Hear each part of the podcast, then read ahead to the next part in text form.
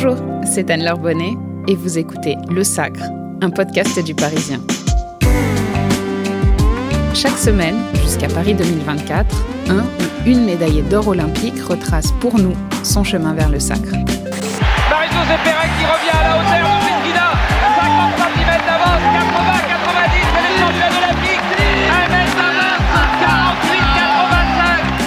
Le 5 août 1992, au stade Montjuïc de Barcelone, Marie-Josée Pérec remporte sa première médaille d'or olympique sur 400 mètres.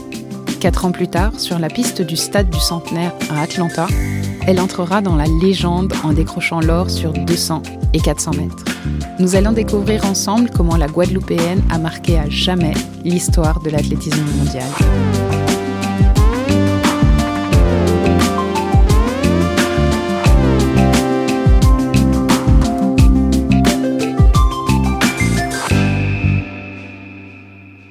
Marie-Josée Pérec, bonjour. Merci de m'accueillir chez vous à Paris, dans votre appartement. Elles sont rangées où d'ailleurs, vos médailles olympiques? Alors aujourd'hui, elles sont dans mon appartement, euh, elles sont rangées dans, dans, une boîte. Mais il y a encore quelques années, euh, elles étaient dans ma cave parce que moi, je suis pas très attachée en fait au... à l'objet lui-même? Oui, oui, c'est ça. Enfin, donc pour moi, en fait, ce qui comptait, c'est euh, c'était plutôt en fait les, ben, le souvenir euh, qu'on a des jeux, enfin la préparation, euh, le chemin qu'on parcourt. Mais j'ai eu un garçon et, et, donc je me suis dit, ça serait bien que je lui montre euh, un jour ces, ces médailles-là. Ouais. Et la première fois qu'il les a vues? Euh, Bof. elles, auraient pu, euh, elles auraient pu être en Guadeloupe, elles auraient pu être euh, à Basse-Terre, peut-être près d'une rivière, à l'endroit où vous avez grandi dans les années 70. Vous avez quel souvenir de, de cette enfance? Moi, j'ai un souvenir plutôt euh, joyeux, avec beaucoup de gamins dans mon quartier. Ça braille, ça joue, ça crie, ça court, ça saute, ça grimpe les cocotiers. La liberté euh, Ouais, enfin, on était, euh, on était juste ravis euh, de grandir de cette manière-là, de, faire de la musique avec des boîtes de sardines ou des boîtes de petits pois. Moi, j'habitais à côté d'une rivière et enfin, moi, je passais mon temps en fait à aller à la pêche aux écrevisses, à, regarder sous les pierres, regarder s'il y a des habitants. Enfin, c'est une très belle enfance, quoi. Et puis, Marie-Hélène Soile va modifier ce, quotidien. Nous sommes en 1984, vous avez 16 ans, vous êtes au lycée, elle est professeure de PS et elle vous fait courir un 60 mètres. Oui, c'est ça. Et euh, on a un cours de, PS et euh, moi je cours et enfin, mes camarades aussi. Euh, mais en fait, elle regarde son chrono et se dit Mais il est cassé il, il, a, il, il a pas fonctionné, j'ai mal pris. Et elle veut que je recommence. Et puis, enfin, euh, moi, j'ai, enfin, j'ai pas très envie parce que j'ai pas envie de me faire remarquer. On a, en fait, à ces âges-là, on a plutôt envie d'être comme les autres. Donc, euh, c'est vraiment surtout qu'on vous voit pas trop. Ouais, ça et puis je suis très grande. Euh, je mesure 1m75, euh, donc je suis très très grande par rapport en fait aux autres. Et donc en fait, on a, on, enfin, je, je, refuse presque de le mm -hmm. faire, mais euh, elle est assez convaincante parce qu'elle me dit bon, écoute, euh, si tu le fais pas, je vais voir tes, euh, ta grand-mère. Et puis nous, on était quand même assez. euh, mes parents, enfin ma famille, c'était quand même assez sévère. Ils étaient commerçants et on devait marcher vraiment droit. Enfin, on avait une éducation quand même assez stricte. Et, euh, et, là, je lui dis non, madame, écoutez votre truc là, je vais vous le faire parce que.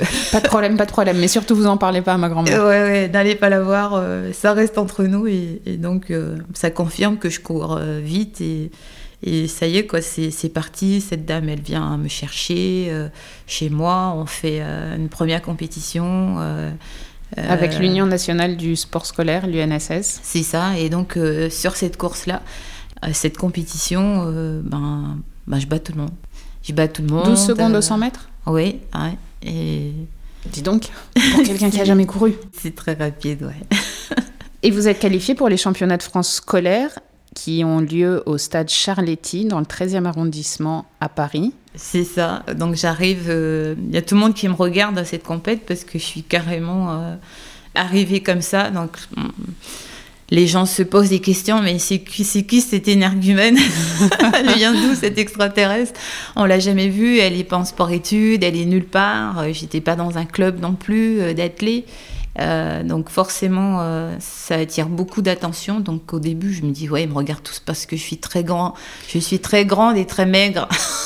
Alors, grande, maigre, peut-être, mais vous êtes, vous êtes belle, en fait, vous passez pas inaperçue. Ah, ben, c'est pas le sentiment que j'avais belle, mais bon. Euh, c'est toujours une question de ressenti, surtout à cet âge-là.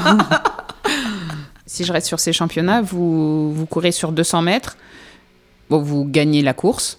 Et vous êtes disqualifié parce que vous savez pas ouais. J'ai marché sur la, sur la ligne parce que personne n'a pensé à me dire, écoute, euh, surtout, euh, on ne met pas le pied sur la ligne, quoi. Enfin, le, le béaba de, de, la compète, quoi. Oui, parce que vous n'étiez pas en club, donc vous ah découvrez ça. Et, donc, je le, je le, découvre, je le découvre, en fait, euh, ben, ben, à mes dépens, tout, tout, simplement. Donc, je suis disqualifiée de ces, de ces championnats.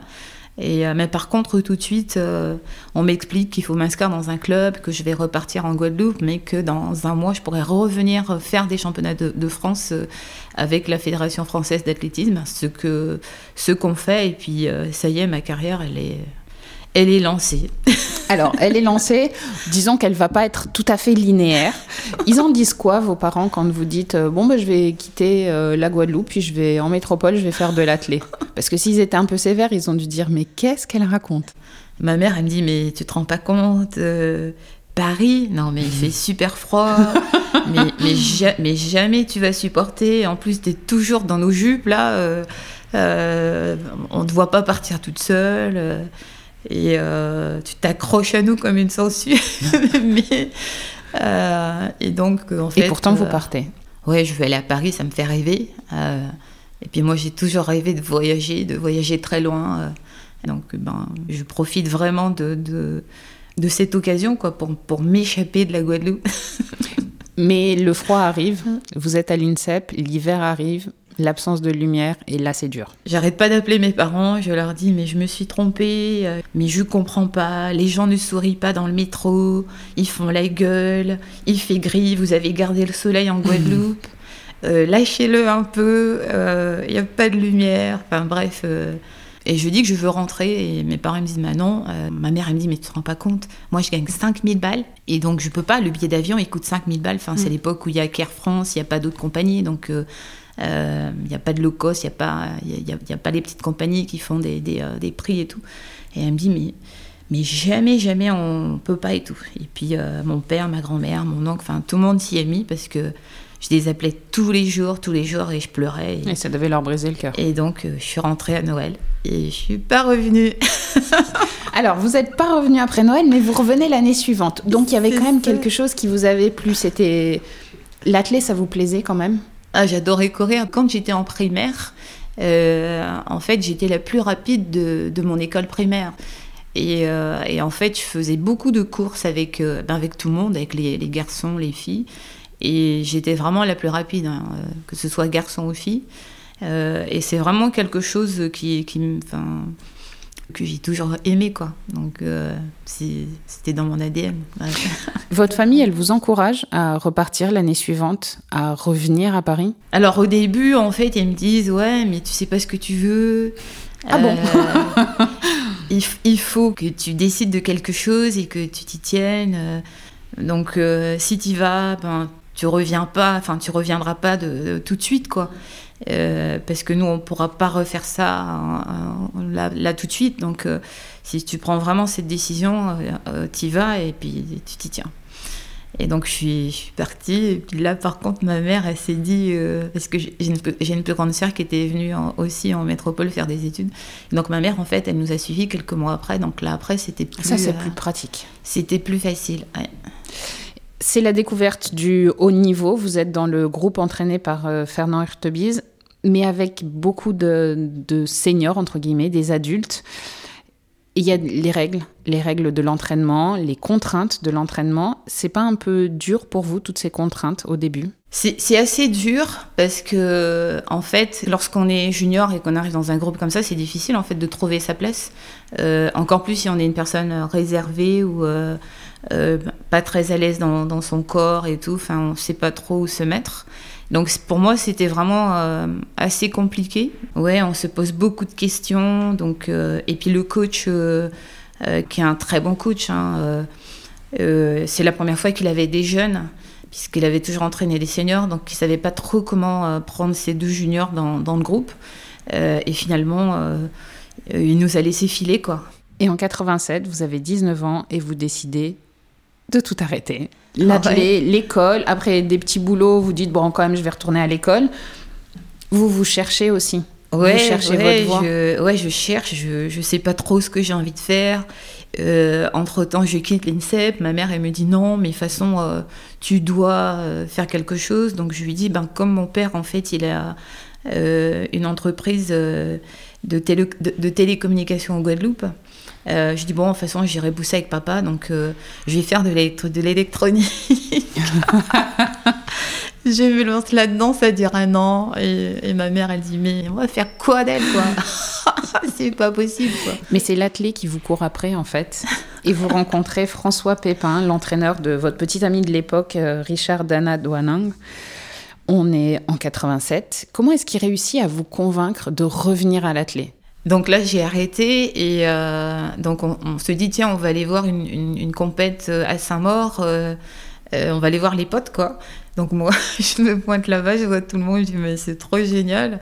Et je tombe sur François Pépin qui me dit mais toi, c'est pas possible quoi, on t'a pas vu cet été. mais qu'est-ce que tu fais Tu te rends pas compte Mais t'as trop de talent pour, laisser partir comme ça. Donc il me dit écoute, euh, tu viens t'entraîner avec moi euh, pendant trois mois. Tu viens trois fois par semaine, quand tu veux. Euh, je te fixe même pas deux jours. Si tu veux venir lundi, lundi, mardi, mercredi, tu viens. Si tu veux venir lundi, mercredi, dimanche, tu viens. Enfin, tu fais ce que tu veux, mais tu t'assures de venir trois fois par semaine. Et après, tu me diras si tu arrêtes. Et, et, donc, ben, je prends ce pari avec lui et au bout de trois mois, je suis championne d'Europe en salle. Donc c'est en fait, il vous faut une, une, liberté, une liberté avec des contraintes. Mais à ce moment-là, vous, vous repensez à quelque chose que vous a dit votre grand-mère?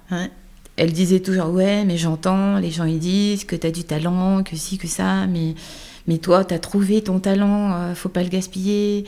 Il euh, y en a plein en fait, ils en ont un, mais ils savent pas c'est quoi leur talent. Donc euh, il faut vraiment que tu que tu fasses quelque chose avec ça, quoi. Vous devenez championne de France du 200 mètres, puis championne d'Europe, mais vous courez pas encore le 400 mètres. Ça a été quoi le déclic? J'avais une amie en fait qui faisait du 4, euh, qui était très grande, euh, euh, très élancée. Et en la voyant courir, je me disais, cette distance, elle est faite pour moi. Malheureusement, euh, le coach avec lequel j'étais m'avait dit mais t'as vu ta carcasse en fait, euh, mais elle va pas suivre. Euh, enfin, t'es pas prête en fait pour pour cette distance Et j'avais décidé que que j'allais faire le 400, qu'il le veuille ou non, et que si mon club n'était pas content, ben ils auraient ou zéro point, puisque ça voulait dire que je courais pas le, mhm. le 200. Et en fait, c'est comme ça que j'ai pu faire mon premier 4. Un an plus tard, on est en 88, vous battez votre premier record de France sur 400 mètres. Vous avez 20 ans, à peine deux ou trois ans d'athlétisme euh, dans les jambes, et vous découvrez les Jeux. Vous découvrez les Jeux à Séoul et un homme notamment, Carl Lewis. Euh, donc j'arrive à Séoul, j'ai 20 ans, et en fait, euh, la majorité des, des, jeunes filles, en fait, on est toutes amoureuses de, de Carl Lewis, on le trouve beau, il court bien. Et donc, moi, je me retrouve assise sur un banc euh, à l'échauffement à côté de lui. Et en fait, j'ose même pas regarder euh, parce que, en, fait, euh, je me dis, ah, Carl Lewis, il est juste sur le banc, mais sur mon banc à moi, quoi. Il est venu s'asseoir là, mais waouh! Et, j'ose à peine regarder parce que c'est juste. C'est Carl Lewis. Oui, c'est intimidant. Et euh, mais j'y arrive quand même. Et puis je regarde en biais comme ça. Et, là, je vois qu'il a plein de boutons. Et je dis, je dis mais non, mais c'est pas possible et tout. Un mythe s'effondre. c'est trop. C'est trop. Quand on a 20 ans, qu'est-ce qu'on est con. et lors de la cérémonie de clôture, à la fin, il y a écrit rendez-vous à Barcelone. Ce sont les Jeux suivants en 1992. Et là, vous avez le sentiment à ce moment-là de prendre rendez-vous, vous aussi, avec Barcelone 92 donc sur ces jeux, je suis, euh, je fais des quarts de finale. En fait, je suis, je suis blessée, euh, mais en fait, euh, à la cérémonie de clôture, je regarde en fait ce, ce panneau lumineux qui dit See une Barcelona. Et là, je me dis mais c'est juste incroyable. Ça fait un an que je m'entraîne à peine. Je suis au jeu, je fais les quarts de finale. Tout le monde dit que je suis super douée. Et je dis mais là, en fait, je dois vraiment me prendre en main. Et je dis dans 4 ans, dans 4 ans, je reviens et je gagne.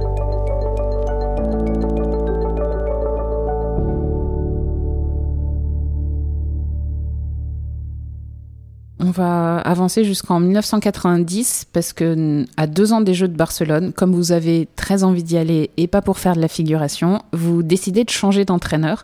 Pourquoi Jacques Piacentin C'est pas un choix réciproque hein, au début. C'est pas, euh, il a pas très très envie d'entraîner Marie-Jo Pérec. Non, il veut pas. bon, c'est cash. Il veut pas, mais en fait, je me dis que pour faire ce que je veux, euh, il faut que je change de, de, cap et il faut que je me fasse en fait accompagner par quelqu'un de, de, très bon. Euh, et donc le meilleur coach euh, en France, c'est Jacques Piacenta. il n'a pas très envie de, de, me coacher parce que j'ai une réputation de quelqu'un qui a, qui a sa tête, qui fait ce qu'elle veut j'ai pas une super réputation. j'ai mes casseroles que je traîne. Et, Mais un talent immense. Ouais, ouais. Donc le DTN euh, de l'athlète l'appelle, Serge Bord, et lui dit ouais, il faudra que tu la prennes dans ton groupe euh, et tout. Et donc il me donne rendez-vous, donc je me renseigne euh, encore un peu plus sur lui. On me dit, tu sais ce gars-là, quand il t'a donné rendez-vous à 16h, à, moins le quart, si t'es pas là, rendez-vous, lui il est parti. J'ai dit quand un quart d'heure avant, c'est pas l'heure? Il me dit, ben justement, alors arrive à 15h30. donc je me pointe à 15h30 et, et donc il, attendait. il attendait et puis euh, il m'emmène faire un jogging et, euh, dans les bois de Boissy-Saint-Léger et il savait pas que j'étais la reine du jogging quoi. et donc euh, on part, on fait un, footing, il commence à parler, on échange et tout et au fur et à mesure il accélère, il accélère et je me dis mais qu'est-ce qu'il fait le coach là? Et moi je le prenais pour un vieux monsieur. Et donc, euh, je me dis, mais, mais lui, il va se faire, euh, il va se faire atomiser là s'il continue. Et, donc, ben, j'accélère, j'accélère, j'accélère, et, et, je peux encore parler. Et, euh, et donc, à un moment, ben, ben je, l'ai grillé, quoi. il peut plus parler, il peut plus. donc, il me dit, il dit bon, ben, c'est bon, et on, va rentrer faire, faire une séance. Et là, et là je, dans ma tête, je lui dis, ben, ouais, c'est bon, ça y est, je pense que je lui ai montré ce que j'avais dans le ventre. Quoi. Et ça change votre vie, votre façon de vous entraîner, parce que là, il n'y a plus d'entraînement à la carte. Non. Là, là c'est sévère.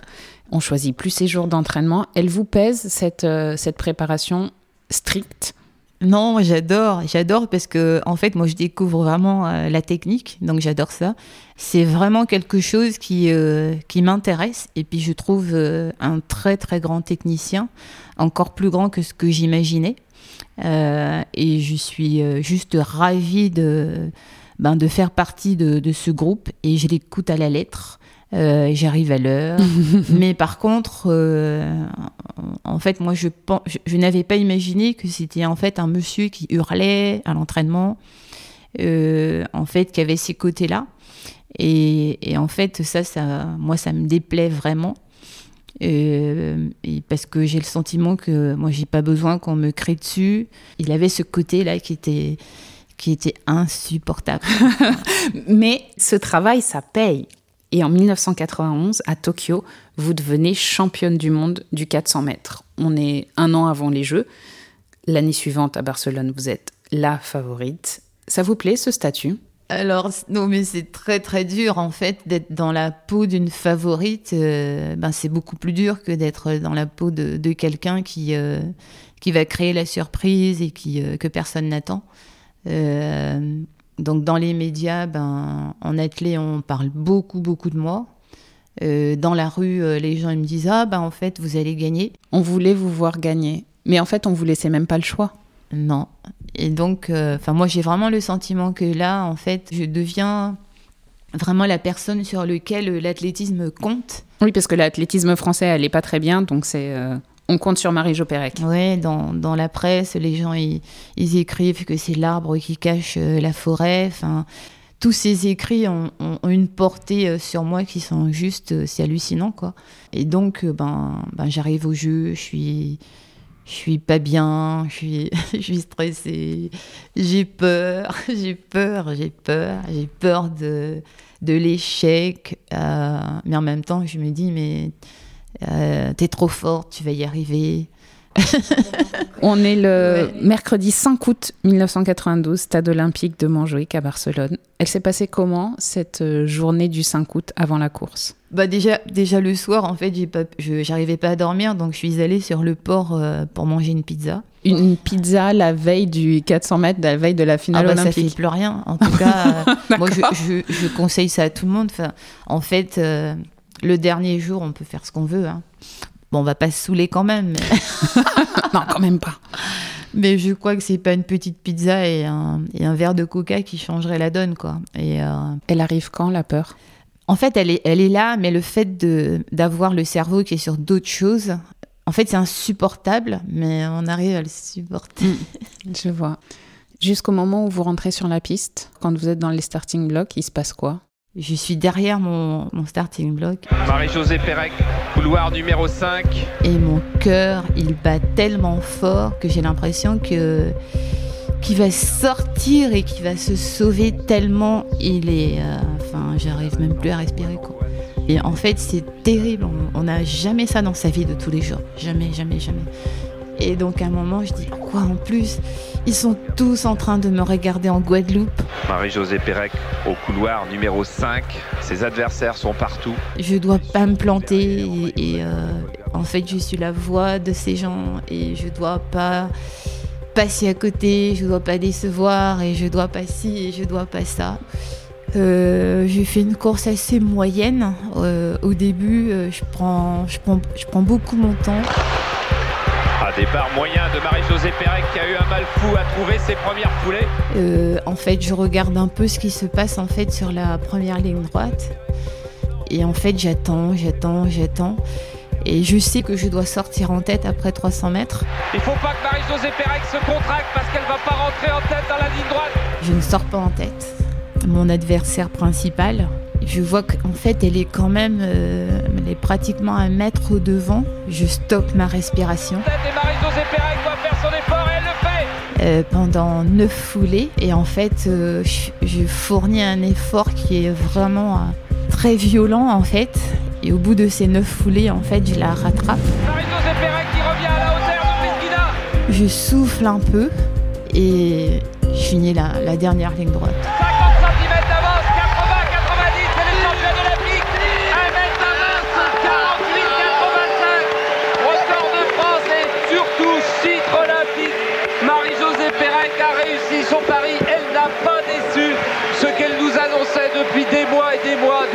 Elle a tenu en un tour de piste avec un petit sourire derrière.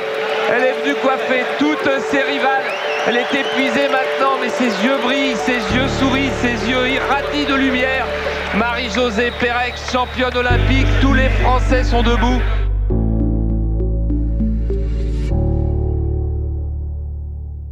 Et vous êtes championne olympique. Et je suis championne olympique. Vous appelez euh, à la Guadeloupe, vous appelez votre grand-mère. J'appelle ma grand-mère, euh, euh, ma maman, enfin mon père, mon oncle, enfin mes frères et sœurs, enfin tout le monde est là-bas. Vous avez 24 ans. Est-ce que, après cette médaille, vous vous êtes senti aimée, respectée?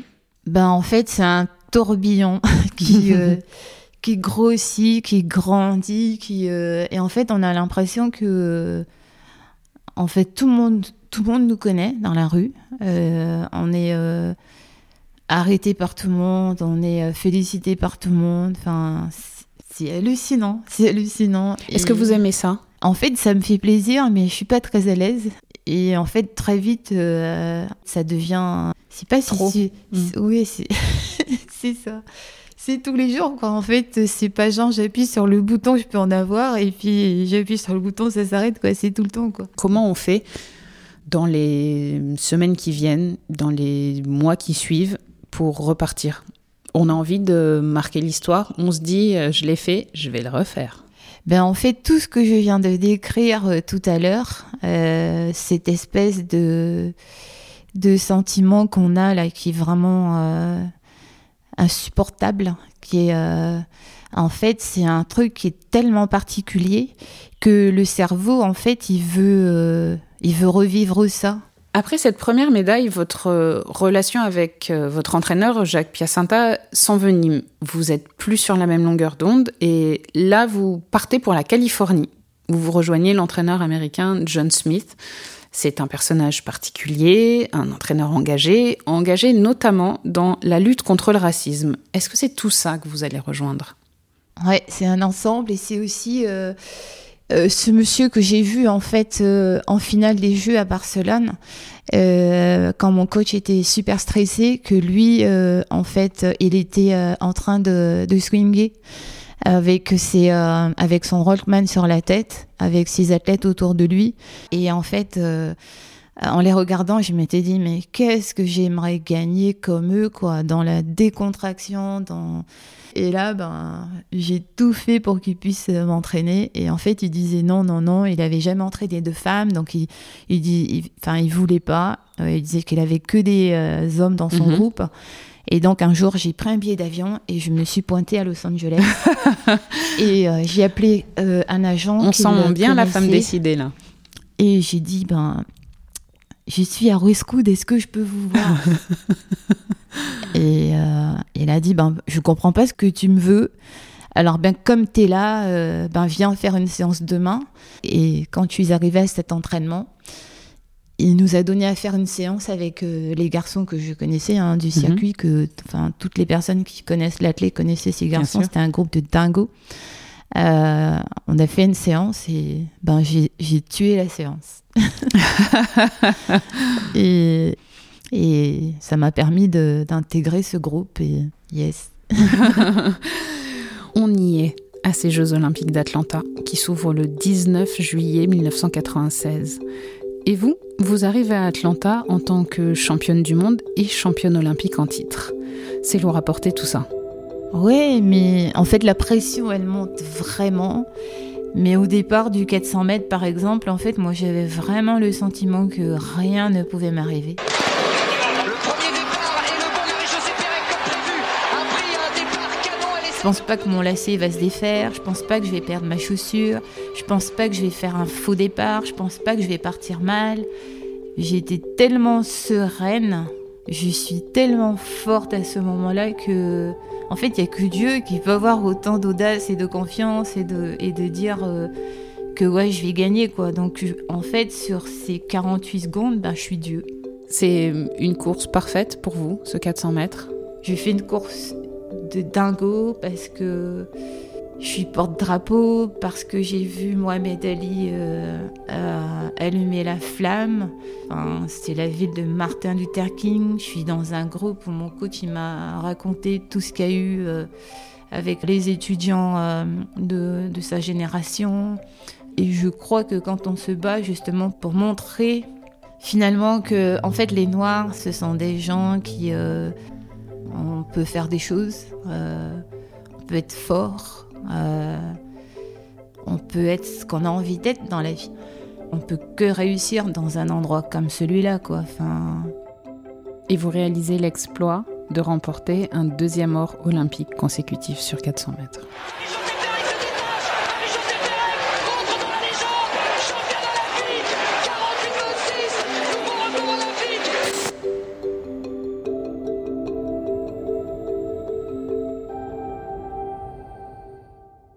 C'est un soulagement, c'est une fierté, c'est une joie, c'est une folie, c'est...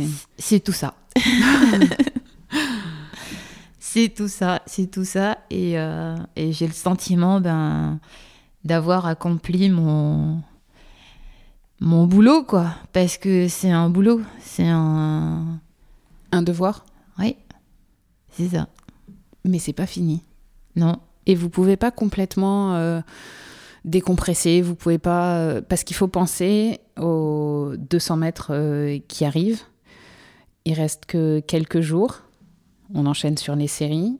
Vous ne vous dites jamais que vous prenez un gros risque parce que là vous êtes tout en haut. Vous êtes double médaillé d'or olympique sur 400 mètres. Non, bah parce que c'est pas suffisant. C'est pas suffisant euh, et en fait, euh, je sais pas tous les combats qu'il y a eu avant, euh, les gens ne se sont jamais arrêtés. Moi, j'ai fait que courir quoi. J'ai fait que courir. C'est rien courir. Cinq jours se sont écoulés entre votre titre sur 400 mètres et ce jeudi 1er août 1996, quand vous vous présentez dans le stade du centenaire d'Atlanta pour le 200 mètres, la finale du 200 mètres. C'est la course de votre vie. Moi, j'y crois jusqu'au bout et je suis sûre que ça doit se passer. Mais pourtant, euh, une heure avant, c'était pas le cas. Les Et- démons étaient revenus. Ouais, une heure avant, euh, parce que c'est pas ma course. euh, ben, en fait, je fais une petite crise d'hypo. Euh, donc pendant une heure, je suis sans énergie, je suis, suis pas bien. Enfin, je fais un petit malaise, quoi, presque. Et je dis à mon coach, mais je pensais pas que c'était comme ça, mais je suis vidée. Mais il me reste plus rien, j'ai plus de jambes, j'ai, j'ai plus rien, je suis vidée, mon corps, il pourra plus rien donner. Et euh, mon coach, il me dit, ben, go enjoy.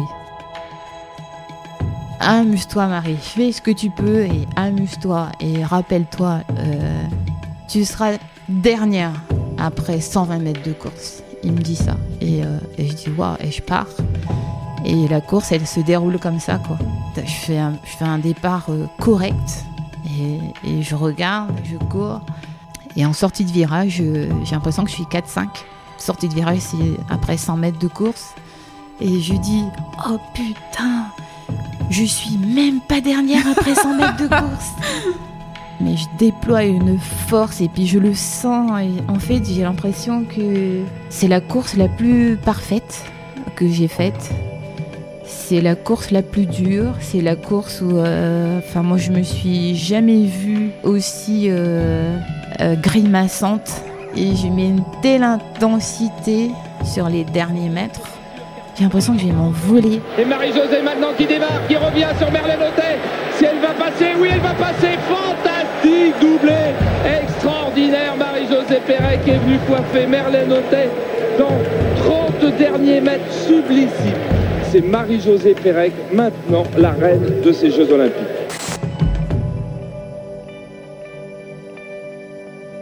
À partir de ce jour-là, vous pouvez mettre autour du cou trois médailles olympiques. Vous avez le sentiment que vous êtes entré dans la légende du sport. Ouais. Ouais, quand même. Mais déjà parce que personne n'a gardé sa médaille d'or olympique sur 400 mètres, parce que vous venez de réaliser le doublé, 200-400, et que vous êtes une légende. Mais c'est dur de se dire ça. Mais tout le monde me dit euh, Ah bravo, félicitations. En fait, les Noirs, ils me disent merci. C'est pas pareil. Et je me dis Mais waouh, en fait, euh, tout ce que j'avais dans la tête, ils l'ont perçu. Et je trouve ça fabuleux. Merci beaucoup Marie-Jo Pérec. Plaisir.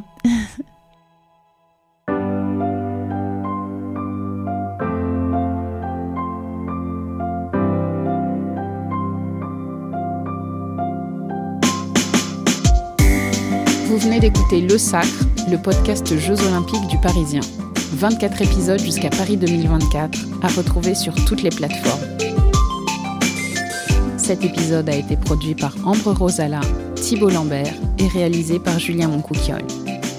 Si vous aimez le sacre, n'hésitez pas à vous abonner, nous laisser un commentaire ou des petites étoiles sur votre application audio préférée. Et puis on vous invite à aller écouter les autres podcasts du Parisien, Code Source, l'actualité au quotidien, et Crime Story, chaque samedi.